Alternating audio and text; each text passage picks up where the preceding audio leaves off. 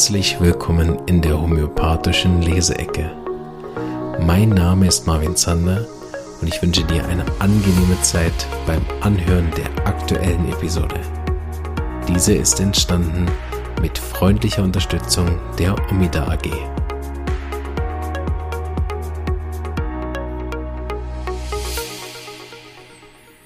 Ja, hallo und herzlich willkommen zu einer weiteren Episode der Leseecke, die letzte dieses Jahr 2023. Wir sind bei Leseecke 49. Ist natürlich ganz eine blöde Sache, dass wir nicht 50 geschafft haben dieses Jahr. ähm, ich glaube aber, die Leseecke hat dieses Jahr angefangen, oder? Gibt es die schon seit letztem Jahr? Ich weiß gar nicht. Ja, wahrscheinlich so Ende letzten Jahres müsste es angefangen haben, sonst geht es nicht auf, ne? Ja, nu. Ähm, auf jeden Fall fast ein ganzes Jahr Leseecke, ist auch ziemlich cool. Und äh, freue mich sehr. Heute habe ich mir ein Buch rausgesucht, was ich sehr, sehr gerne lese, was ich mehrmals auch schon durchgelesen habe. Es ist auch nicht so ein großes Buch. Und ich auch schon mehrmals hingewiesen habe drauf, von Brian Kaplan, Die Kunst der Vollaufnahme. Und da blättern wir heute mal. So. Kapitel 11, 116, Seite 116, Zeit. Oh. Hat er sich ja auch ja, kurz gehalten für seine Überschrift. Gut. Wie viel Zeit haben Sie für Ihre Patienten? Wie viel dieser Zeit besteht aus hochklassigen homöopathischen Gesprächen? Gute Frage. Die Menge an Zeit, die Homöopathen für ihre Konsultation reservieren, unterscheidet sich sehr. Ich kenne viele Homöopathen, die zweieinhalb Stunden mit der ersten Konsultation verbringen und habe von einem gehört, der sogar vier Stunden für den ersten Besuch aufwenden kann. Diese Homöopathen reservieren gewöhnlich zwischen einer halben und einer Stunde für ihre Follow-up-Termine. Dieser Typus Homöopath sieht wahrscheinlich nicht mehr als zehn Patienten pro Tag. In der westlichen Welt kann man so einen guten Lebensunterhalt verdienen. In Indien aber, dem Land, das sicher die meisten homöopathischen Behandler in der Welt hat, ist das schlichtweg nicht möglich. Es wäre in indischen Homöopathen nicht ungewöhnlich, nahezu 100 Patienten pro Tag zu sehen. Damit kann die tatsächliche Zeit, die mit dem Patienten verbracht wird, vier Stunden lang oder nur zwei bis drei Minuten kurz sein. Homöopathen, die unter Zeitdruck stehen, werden es für einen unvorstellbaren Luxus halten, ein paar Stunden mit einem Patienten zu sprechen. Andererseits können Homöopathen, die langsam arbeiten, es unmöglich finden, 100 Patienten am Tag zu sehen. Bei diesem Punkt möchte ich nicht auf Hahnemann verweisen, sondern auf Einstein. Es ist wirklich alles relativ. Es ist nicht die Menge, die den Unterschied ausmacht. Das, was in dieser Zeit geschieht, ist das Wesentliche des homöopathischen Gesprächs. Sehr gut. Also wahrscheinlich nehme ich einiges wieder vorweg hier, aber ich sage kurz, bevor dann der Rest kommt, noch meine eigene Meinung dazu. Also ich bin ehrlich gesagt ziemlich froh, dass ich beides kann. Also ich habe bei Dr. Hughes und meine äh, Praktika in Indien gelernt, sehr schnell und auch ehrlich gesagt ziemlich gut zu entscheiden. Also ich habe eine sehr hohe Quote, finde ich. äh, vor allem im Akutbereich läuft mir also vieles sehr gut. Es ist jetzt nicht immer das erste Mittel, das es alles löst. Das ist ja aber im Akuten auch jetzt nicht unbedingt ein Problem des Homöopathen, sondern vielleicht auch ähm, der Krankheit, die halt auch verlaufen so kann, dass sie mehrere Mittel benötigt. Ne? Aber so diese ähnliche Mittel finden innerhalb von ein paar Minuten beim Akuten kann ich sehr gut und auch konstitutionell kann ich das ziemlich gut, weil wir mit der Use-Methode ziemlich schnell im Innern vom Patienten auch sein können. Genau. Ich nehme mir diese Zeit aber trotzdem, dass ich dann viel länger Anamnese mache, um auch meine Arznei zu bestätigen. Und man äh, verschreibt natürlich dann am Schluss viel sicherer.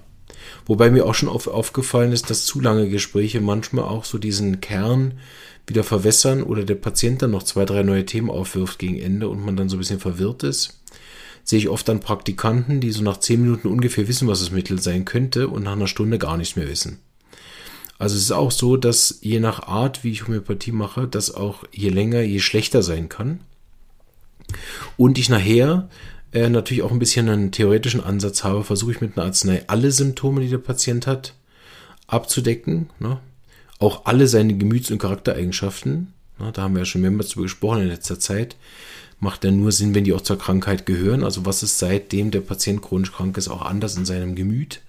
Sonst ist diese Information ja ehrlich gesagt ziemlich unnütz. Ne? Ähm, aber auch jedes körperliche Allgemeinsymptom, ne, ist er jetzt hitzig oder fröstelig oder hat er eine lange oder kurze Menstruation oder hatte gern süßes, salziges, saures oder bitteres, sind natürlich nachher für den Patienten selbst charakterisierend, aber ob sie zur Krankheit gehören und ob es wirklich ein Symptom ist, was abgedeckt werden muss, das steht ja so ein bisschen auch, äh, also ist ja mehr so Geschmackssache, ehrlich gesagt. Ne? Wo man sich ja dann einig ist, dass in irgendeiner Form diese akute Thematik abgedeckt werden muss. Also wenn jemand eine blutige chronische Darmentzündung hat, muss die irgendwie abgesägt sein durch das Arzneimittel. Ich kann nicht einfach nur das Gemüt behandeln äh, und das Mittel hat überhaupt keinen Bezug zum Darm. Ich kann aber auch nicht nur den Darm behandeln. Das würde unterdrücken oder auch gar nicht wirken oder nur kurz wirken und gar keine tiefe Heilung nach sich ziehen. Also äh, schlussendlich ist das ja immer die Frage, was, was ich effektiv in der Zeit mache. Ne? Und ähm, ich bin froh, dass ich beides kann. Wenn es mal stressig wird, kann ich schneller verschreiben. Ne? Und äh, ich kann jetzt nicht finden, dass die Verschreibungen, die schnell gemacht sind, schlechter sind als die anderen. Äh, wo ich mir allerdings sehr viel Zeit nehme, ist, wenn ein Mittel nicht gewirkt hat. Also da bin ich dann überhaupt nicht schnell das zweite, schnell das dritte, schnell das vierte hinterher ballern sondern äh, manchmal nehme ich mir sogar bei der zweiten Konsultation dann sogar noch mal mehr Zeit als bei der ersten und äh, fahre damit eigentlich immer gut. Also ich habe, es gelingt mir relativ häufig, wenn ich, weil das erste Mittel wirkt eigentlich ziemlich oft, das äh, Pops an die Use-Methode, die mir dabei gebracht worden ist, dass ich mit dem ersten Mittel eigentlich immer eine ziemlich gute Wirkung habe. Und äh, dann ist es eigentlich schwieriger, diese gute Wirkung aufrechtzuerhalten und über die Jahre zu perfektionieren, dass der Patient wirklich über Jahre gesund ist. Das ist dann eher die Challenge. Ne? Während wenn das Mittel beim ersten Mal nicht oder gar nicht oder nur zu kurz wirkt, ne? man dann wirklich noch besseres finden muss als bei der ersten Anamnese, da ist, ist wirklich die größte Challenge. So sind für mich eigentlich die zweiten oder dritten Verschreibungen die echten Herausforderungen. Und wenn man da unterscheiden möchte zwischen einem guten und einem schlechten Homöopathen, falls das überhaupt sinnvoll ist, ne? dann ist es sicherlich, wie, wie gut der zweite und dritte Verschreibungen machen kann. Und das ist natürlich keine Wertung, das ist ja pro Fall. Ne? Also ist ja nicht, dass nur weil man eine zweite, dritte Verschreibung in einem Fall nicht kann, dass man dann schlechter Homöopath wäre. So meine ich es jetzt auch nicht. Ne? Aber oder nehmen wir es mal weg raus, diese schlechte, gute Homöopath ist eigentlich Quatsch. Ne? Also nehmen wir mal eine schlechte Verschreibung. Na, ist auch nicht. Ich glaube, ihr wisst, was ich meine. Ich will aber auch niemanden beleidigen. So bin ich jetzt da vielleicht auch zu unnütz zurückgerudert. Gut, ich lese mal weiter, bevor ich mich noch mir am Kopf und Kragen rede. Äh, bei diesem Punkt möchte ich nicht auf Hahnemann verweisen, sondern auf Einstein, die Zeit ist relativ. Im berühmten Eröffnungsvers seiner Weissagungen der Unschuld beweiste William Blake, der kurz vor Hahnemann, aber wenigstens ein Jahrhundert vor Einstein schrieb, ein intuitives Verstehen der Relativität. Die Welt zu sehen im Korn aus Sand, das Firmament im Blumenbunde, Unendlichkeit halt in der Hand, und Ewigkeit in einer Stunde. Die beiden ersten Zeilen können auch als äußerst prägnante Beschreibung des homöopathischen Konzepts der Infinitesimaldosen und der unsichtbaren Kraft gelesen werden, die in Mineralien und Blumen steckt. Man fragt sich, was Blake vom Organon gehalten hätte. Ich war fasziniert zu entdecken, dass der berühmte englische Homöopath John Henry Clark einige Bücher zu Blakes Werk geschrieben hatte. Man muss sich wundern, woher der profilierte Autor klassischer homöopathischer Texte wie das riesigen Dictionary of Practical Materia Medica, der neue Clark, der homöopathischen Verschreibung und viele andere, die Zeit nahmen, Bücher über das Verständnis von Poesie zu schreiben. Vielleicht hatten die Menschen in den Tagen, bevor das Fernsehen sich in den Großteil unseres Lebens eingeschlich, die Neigung, kreativer zu sein. Ja, und offensichtlich viel mehr Zeit. Ne? Also ich frage mich das auch oft. Ich mache ja wirklich relativ viel und viele Leute fragen mich ja schon, wann ich das alles mache. Und manchmal frage ich mich das auch, wann ich das alles mache. Aber ich weiß auch noch, wofür ich alles keine Zeit habe. Und der Teil, für das ich keine Zeit habe, was ich unbedingt gerne noch machen möchte, der ist wirklich immens, ehrlich gesagt. Also das ist, der ist unglaublich immens in meiner Freizeit, was ich da alles noch gerne machen würde. Der ist ziemlich groß in äh, meiner äh, homöopathischen Bereich und der ist in allen anderen Randbereichen, über die ich auch noch gern Bescheid wissen würde, gern, würde ich auch noch mal riesig. Also ähm, ich finde es eher beeindruckend, äh, wenn die Leute irgendwann langweilig haben. Das ist mir etwas, was ich nur wieder nicht verstehen kann. Oder sich dann monoton irgendwie mit demselben beschäftigen. Also ich glaube, dass ich schon viel Also das ist ein großen Grund, warum ich keinen Ausdauersport mache, wo man irgendwie eine Stunde irgendwo hinrennen muss oder mit dem Fahrrad zwei oder drei Stunden irgendwo hinrennen muss oder noch schlimmer, erstmal irgendwo hinfahren muss, um dann dort Sport zu machen. Also, weil ich immer denke, hey, in den eineinhalb Stunden, was ich alles hätte Geiles machen können. Zwei Folgen aufnehmen im Podcast, äh, richtig gut sechs bis sieben Fälle bearbeiten oder endlich mal an meinem Therapeutics für Husten weiterschreiben. Also, dass ich glaube, dass ich mal wieder versuche, irgendeinen Sport zu finden, wo ich in fünf Minuten denselben Effekt habe wie in eineinhalb Stunden. Gut, ich glaube, danach suchen alle. Aber es gibt ja Leute, die wirklich dieses, ich bin dann auf dem Fahrrad und fahre dann hier, keine Ahnung, von hier nach Timbuktu, das irgendwie ja deren Inhalt ist vom Leben. Und das bewundere ich dann wieder. Ne? Wie Leute einfach dann mit so wenig auch ähm, zufrieden sein können oder halt jedes Mal wieder mit dem Pferd irgendwo dieselben Strecken abreiten. Das äh, schafft mein Gehirn auch gar nicht. Ähm, insofern glaube ich, dass der Clark einfach mehr Zeit hatte für die ganzen Sachen, die er gerne machen würde. Also zum Beispiel war ich jetzt relativ lange kurz davor, noch einen zweiten Podcast zum Thema Homö äh, Homöopathie, genau, Politik zu gründen, weil ich unglaublich gerne an diesem Politikthema hier in der Schweiz teilnehmen würde. In Form von, dass ich so die Kandidaten interviewe und vielleicht noch meinen eigenen Scheiß dazu mache. So eine Art Lanz für Arme. Ähm, das hätte ich zum Beispiel extrem gern gemacht, weil es es auch nicht gibt, wie bei meinem Homöopathie-Podcast. Finde ich immer, wenn ich einen Podcast gern hören würde, den es nicht gibt, dann habe ich immer den Drang, es selber zu machen. Und das ist halt nur eins von ungefähr 18 Projekten, die ich nicht umsetze im Moment. Ich komme schon manchmal zu meiner Frau und sage, du, ich erzähle jetzt mal zwei Ideen von Projekten, die ich nicht umsetzen werde, weil ich dafür leider keine Zeit habe. So, deshalb brauchen wir dringend äh, eine mehrere Millionen höhe Spende von irgendjemandem von euch, damit ich drei Leute einstellen kann und genau das alles machen kann, wozu ich jetzt Lust habe. Obwohl ich nicht weiß, ob ich mit mehr Geld tatsächlich auch mehr machen würde. Also weiß ich nicht, ob das so stimmt. Ne? Das ist auch mal eine Frage. Also ich sehe es auf jeden Fall mit, mit mehr Geld, was in die Homöopathie fließt, mache ich tatsächlich mehr Homöopathie. Also das äh, klappt auf jeden Fall. Jetzt hat der, der YouTube-Kanal gestartet. Gut, die äh, äh, Gelder daraus sind bedauerlicherweise lächerlich. Also vielen Dank an alle, die dort an, an äh, ihr Geld in mich investieren. Ich weiß, für euch sind das sicher interessante und auch hohe Summen und ich nehme die dankbar entgegen und freue mich da sehr. Aber was nachher bei mir ankommt, ist leider, ja. Auf jeden Fall lege ich das gerade auf die Seite und ähm, kann mir bald äh, ein zweites Mikrofon für Interviews besorgen oder ab noch einen anderen Plan für äh, ein anderes Schnittprogramm zum Aufnehmen, was ich mir dann leisten kann. Also da äh, wird es vielleicht auch ein Update geben. Weiß nicht, ob ihr dann nachher den Unterschied hört vom Mikrofon, aber das ist jetzt nach vier Jahren auch ein bisschen in die Jahre gekommen, das gute Ding. Auch nichts gegen dich Mikrofon. Guck nicht so beleidigt. So, das war bestimmt für euch mega interessant. Alle, die jetzt da sitzen und denken, hallo, liest der jetzt noch aus diesem Ding vor oder? nee, ich erzähle jetzt hier meine privaten Geschichten über meine Hobbys. Sorry. In der letzten Episode der Leseecke dieses Jahres, ne, wie ist die? Mangelt es, ne, wäre so ein guter Zeitungsartikel. Zander mangelt es gegen Ende des Podcast-Jahres an Disziplin. Im Kontext des homöopathischen Gesprächs ist die Länge der Konsultation weniger wichtig als die Qualität der Zeit, die Sie mit Ihrem Patienten verbringen. Qualitätszeit zwischen Homöopathen und Patienten beschreibt die Zeit in der Konsultation, in der eine gute Beziehung entsteht. Nach meiner Erfahrung ist eine Minute wirklicher Beziehung mehr wert als eine Stunde Fakten sammeln. Oh, da trifft er ins Schwarze. Das ist genau meine Meinung. Ne? Ich denke auch oft, also bei mir, und das kriege ich ja oft auch gespiegelt von den Patienten, die sagen, dass es sehr gut ist bei mir, aber dass sie nach einer Dreiviertelstunde auch durch sind. Diese intensive Art mit mir, dass man wirklich intensiv in Kontakt kommt, ne? ähm, ist für die Leute auch äh, das auf der einen Seite, was es ausmacht, ne? immer wieder gespiegelt kriege. Ähm, und auf der anderen Seite aber auch was abschreckt, äh, häufige Termine zu machen, weil die Gespräche mit mir in der Regel immer ziemlich intensiv sind. Sei das, äh, wenn wir wirklich ins Eingemachte gehen und wirklich in den Symptomen tiefen graben, ne?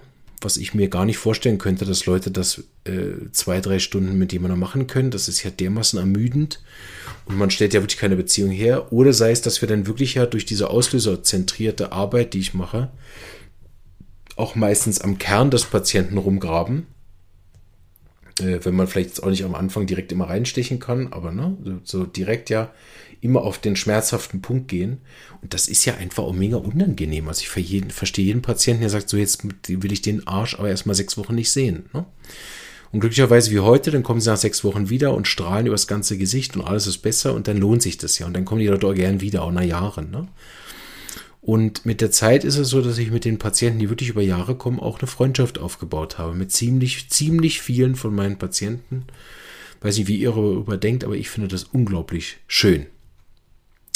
Nach meiner Erfahrung ist eine Minute wirklicher Beziehung mehr wert als eine Stunde Fakten sammeln. Der, der Kaplan hat immer so Sätze, die man einfach so rausnehmen kann und eigentlich äh, in so einen, in so einen Homöopathiekalender packen könnte. Ne?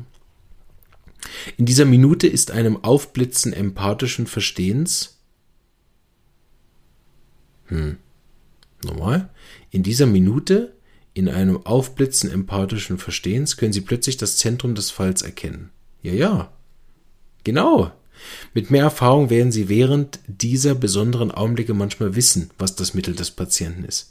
Das heißt nicht, dass, sich, dass Sie das Mittel ohne weiteres zu tun verschreiben. Sie müssen immer noch überprüfen, ob das Mittel, das Sie im Kopf haben, wirklich auf den Fall passt.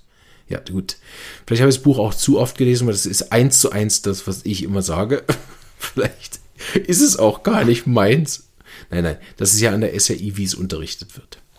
Eine meiner Homöopathie-Schülerinnen, eine erfahrene Allgemeinmedizinerin, stellte eine Gruppe von Ärzten, die Homöopathie studieren, ein hervorragendes Beispiel dieser Art plötzlicher wirklicher Beziehung vor.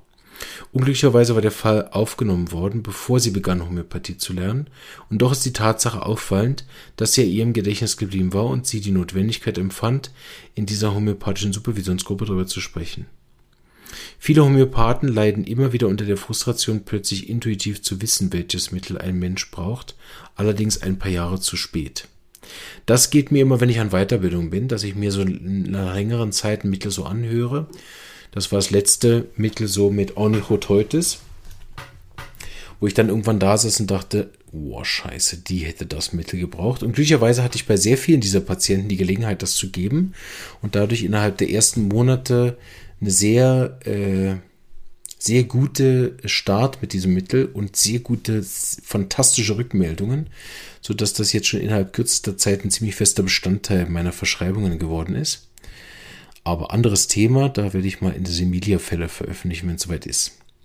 Ein Ehepaar, dessen Ehe in ernsthafte Schwierigkeiten steckt, hatte sie, hatte sie um Hilfe gebeten. Ich fand Ihren Bericht über die Konsultation so bewegend und hilfreich, dass ich Sie bat, ihn auf Band zu sprechen. Hier ist die wörtliche Transkription von Ihrer Beschreibung dessen, was in der kurzen typischen Konsultation in der allgemeinen Praxis geschah. Schaffen wir das? Hm. Ui, das ganz schön lang. Oh Gott. Ja, das kann ich euch echt nicht machen. Das geht jetzt über mehrere Seiten. Ich weiß auch nicht, wie viel Sinn es macht, dass wir es anfangen. Also wer das Buch hat, äh, das beginnt jetzt 117. Ne? Ja. Gut, also ich lese mal in dem Sinne weiter nach diesem Fallbeispiel, was ich weglassen muss, damit wir aber noch ein bisschen was in der Folge haben. Es ist jetzt leider ohne das, weil das geht über zwei Seiten, das schaffen wir nicht. Selbst wenn sie damals eine homöopathische Anfängerin gewesen wäre, ah, nee, alle entscheidenden Informationen waren in einer Sekunde zu erhalten. Es war nicht die Länge der Konsultation, die sie lieferte, sondern die Veränderung in der Ärztin, als sie zu sich sagte, deine Augen bitte. Ich kenne die Konfession dieser Schülerin nicht und fragte sie nicht, da das nicht wichtig ist, denn die tatsächlichen Worte ihren, ihren Gebets waren eindeutig nicht konfessionell. Was sie erbeten oder worum sie gebeten hat, war einfach ohne Vorurteil zu sein. Ihr klar, ich weiß nicht, ob welches Gebet er jetzt geht hier, ehrlich gesagt. Tja, keine Ahnung, wovon er redet hier. Was für Gebete. Sorry. Hm, hm. Ihr kleines Gebet hatte funktioniert und für einen glorreichen Augenblick hatte sie es geschafft, sich und ihr Ego aus dem Prozess herauszunehmen. Für einen Moment war sie in der Lage, völlig objektiv und nicht subjektiv zu sein. In diesem Moment war alles klar und sie wusste, dass sie in ihrem Verständnis des Falls einen Quantensprung gemacht hatte. Was ja immer wieder witzig ist, weil Quantensprung gar nicht so groß ist, gell?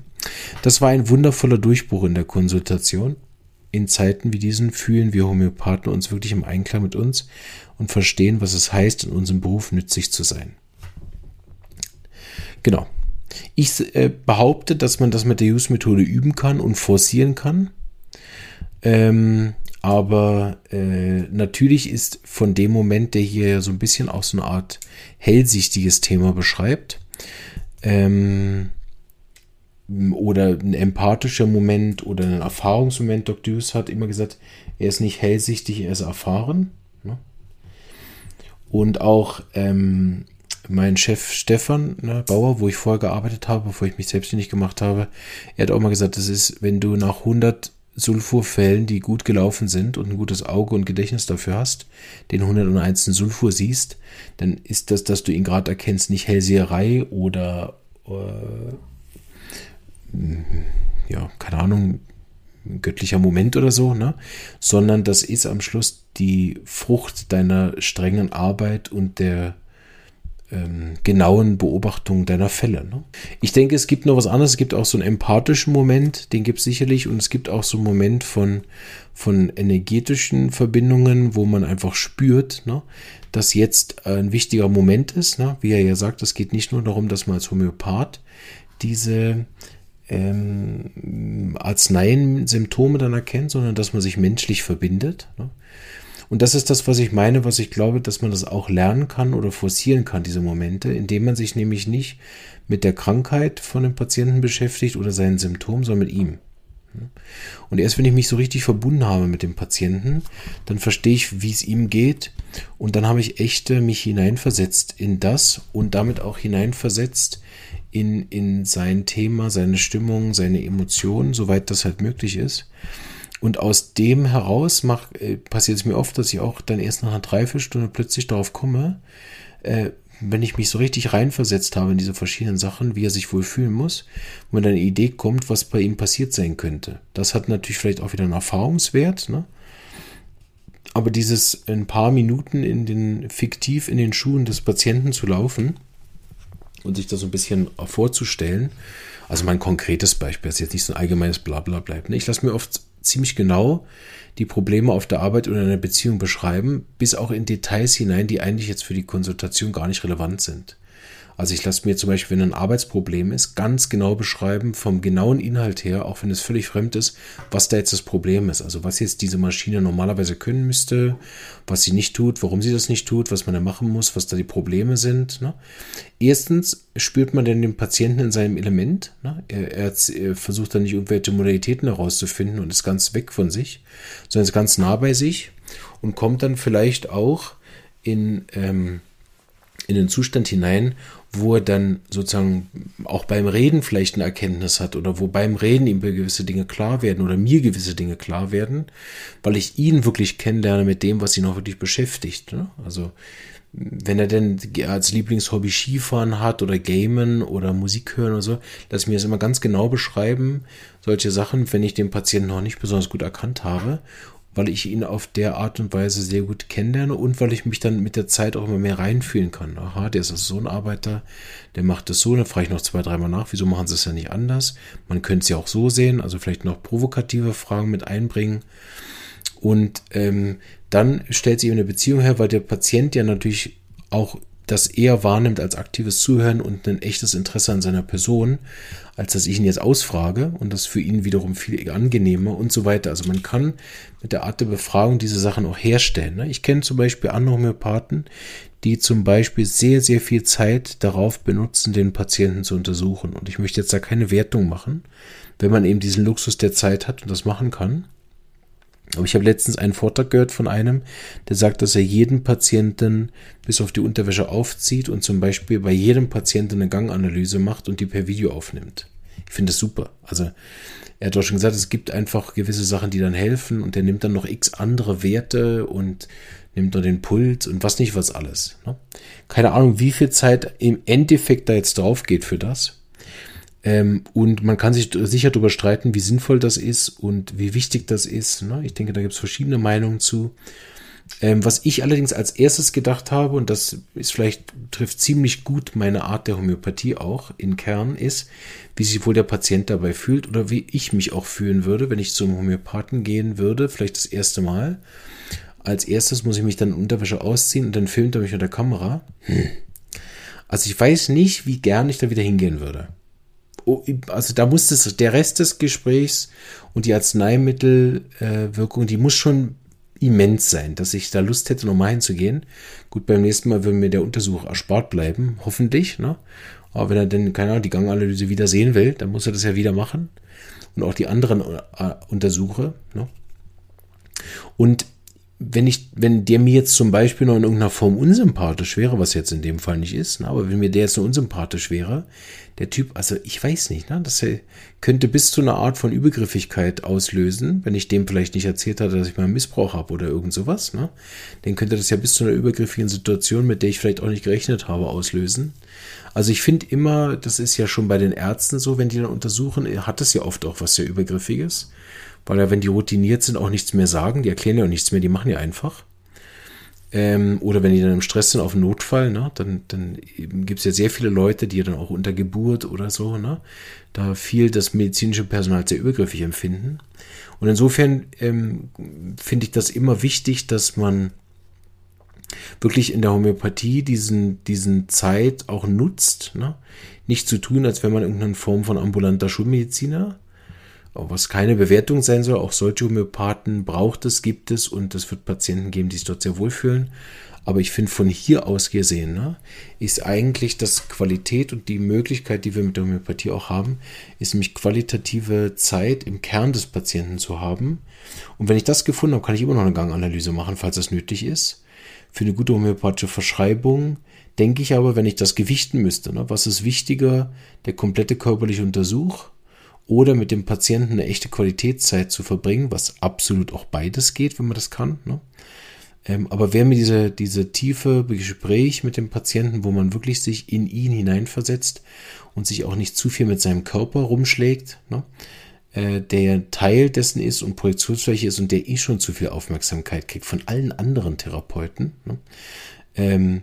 Finde ich es immer gut, auch der, der Homöopath zu sein, der sich in den Menschen hineinversetzt und dafür dann, sag ich mal, eine Stunde Ganganalyse macht, im übertragenen Sinne, ne?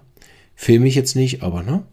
Äh, der sich wirklich dann eine Stunde Zeit nimmt, bis ich so gehen kann wie der Patient. Ne? Bis ich wirklich in seinen Schuhen gehe und mir aus diesem Kontext heraus vorstelle, und das ist mir sehr, sehr oft gelungen, dann sozusagen, nachdem ich mich da wirklich reinversetzt habe, aus dem heraus eine Idee zu bekommen, was überhaupt das Problem ist des Patienten.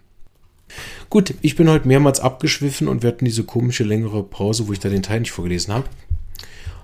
Bitte um Verzeihung und hoffe, es hat euch trotzdem gefallen, die Abschlussleseecke für dieses Jahr. Ähm, ich freue mich sehr, ähm, die treuen Fans der Leseecke auch nächstes Jahr wieder begrüßen zu dürfen. Eben, ich habe das, glaube ich, in der oder in einer anderen Folge auch schon mal gesagt, wenn ihr Vorschläge habt oder wenn ihr die Leseecke super findet oder blöd findet, gebt mir gerne Bescheid. Wenn ihr Ideen habt, was wir nächstes Jahr machen könnten stattdessen, ähm, freue ich mich auch sehr, wenn ihr Lust habt, ins Interview zu kommen für nächstes Jahr oder Patienten seid, die berichten wollen, wie es ihnen geht, die allgemein was zur Homöopathie beitragen können.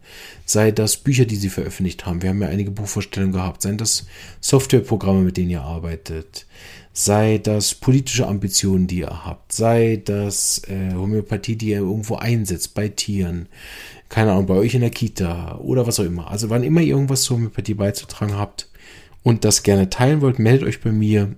Wir finden 100 pro nächstes Jahr einen Platz für das weil sonst habe ich wieder alles vollgeballert mit meinen Ideen und dann habt ihr alle gar keinen Platz mehr. alles Gute und äh, jetzt äh, kann ich euch ja dann eine schöne Adventszeit wünschen, weil es müsste jetzt eigentlich dann die nächste Episode sollte jetzt der Adventskalender sein. Und ich melde mich mit einer, mit einer relativ aktuellen Episode nochmal rund ums neue Jahr. Wo ich dann, vielleicht weiß ich dann auch schon die ersten Sachen nach, da habe ich ja im Prinzip einen Monat schon Pause gehabt, weil der Adventskalender, der ist ja voraufgenommen. Vielleicht habe ich ja da schon die ersten Ideen oder Konzepte, die wir machen. Ich werde sicher ein Update geben über die Lerngruppe, die nächstes Jahr wieder stattfinden wird. Ich werde sicher noch ein Update geben über den YouTube-Kanal, wie der weiterlaufen wird und so weiter. Genau. Und äh, freue mich da jetzt schon ein bisschen auf 2024, auch weil ich noch nicht weiß, was dann stattfinden wird. Parallel höre ich jetzt die anderen Podcasts, empfehle ich euch also auch. Wenn ihr Adventskalender nicht mögt, hört doch dann die anderen Podcasts rein, die es gibt. Homöopathie Salon und dann, ich glaube, Homöopathie im Gespräch oder so. Und dann gibt es ja noch den von den Ärzten. Der ist aber irgendwie nicht auf Spotify. Den ist immer ein bisschen schwierig ranzukommen. der äh, auch Homöopathie-Podcast heißt. Also mit den Namenswahlen haben wir es alle nicht so, ehrlich gesagt. Ne? Die einen kopieren den anderen, die dritten kopieren mich. Also es ist ein bisschen seltsam. Da hat es irgendwie nur einer geschafft, irgendeinen Namen zu wählen, der noch nicht vergeben ist. Oh, aber okay. Auch äh, das ist, glaube ich, kein Problem bei so wenig Podcasts. Regt sich wahrscheinlich keiner auf. Also ich reg mich mal nicht auf. Wünsche euch alles Gute und bis bald. Tschüss.